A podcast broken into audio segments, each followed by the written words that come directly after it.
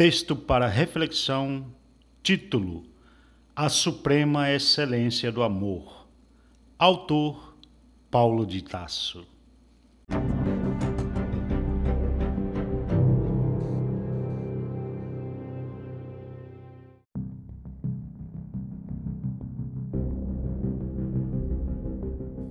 Ainda que eu falasse os idiomas dos homens e dos anjos, e não tivesse o amor, eu seria igualmente a um metal que soa ou a um símbolo que retine.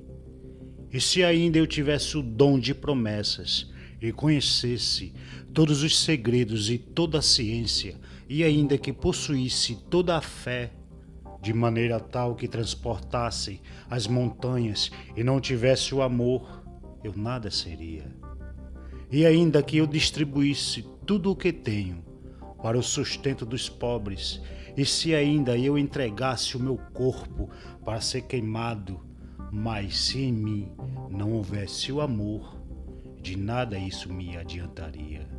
Pois o amor tudo sofre e em tudo é bom. O amor não é invejoso. O amor não se autoglorifica.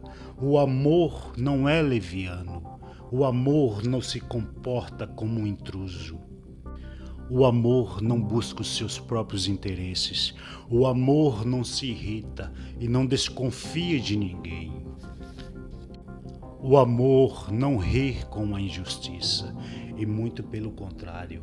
O amor, ele se alegra com a verdade, pois com todos sofre, em todos ele crê.